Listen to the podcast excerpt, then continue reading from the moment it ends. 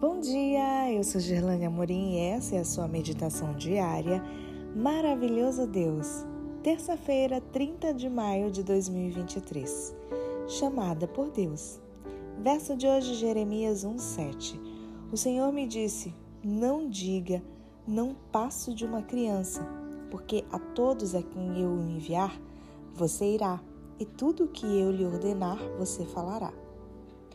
Ellen White nasceu em 26 de novembro de 1827. Aos nove anos de idade, voltando da escola, recebeu uma pedrada no rosto. Ficou inconsciente por três semanas. Antes do acidente, ela era ativa e alegre e ajudava o pai na fabricação de chapéus. Depois ficou muito doente e não pôde frequentar a escola. Aos 12 anos, ela foi batizada no mar e recebida como membro da Igreja Metodista.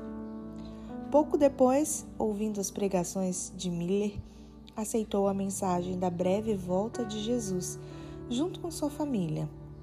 Ela aguardava que Jesus viesse em 22 de outubro de 1844 e, com os demais companheiros de fé, enfrentou o desapontamento.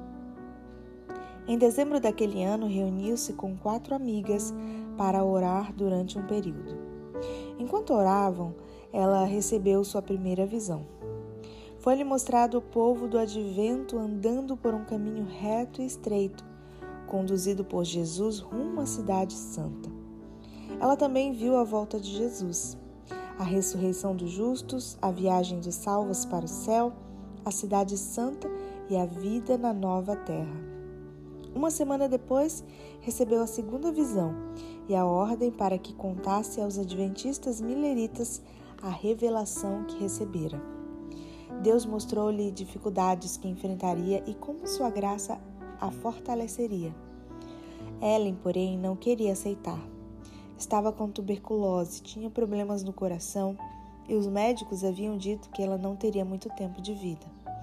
Sua relutância inicial foi semelhante à de Moisés e de Jeremias, mas após muita oração, entregou-se para cumprir seu chamado. Em 30 de agosto de 1846, casou-se com Tiago White, um jovem pastor. Com ele fez parte do pequeno grupo de crentes que deu origem à Igreja Adventista do Sétimo Dia. Ellen atuou como mensageira de Deus por mais de 70 anos. Viajou por muitos lugares nos Estados Unidos. Também foi missionária na Europa e na Austrália. Ela recebeu de Deus cerca de 2 mil sonhos e visões e escreveu mais de 100 mil páginas sobre diversos temas. Faleceu em 16 de julho de 1915, aos 87 anos.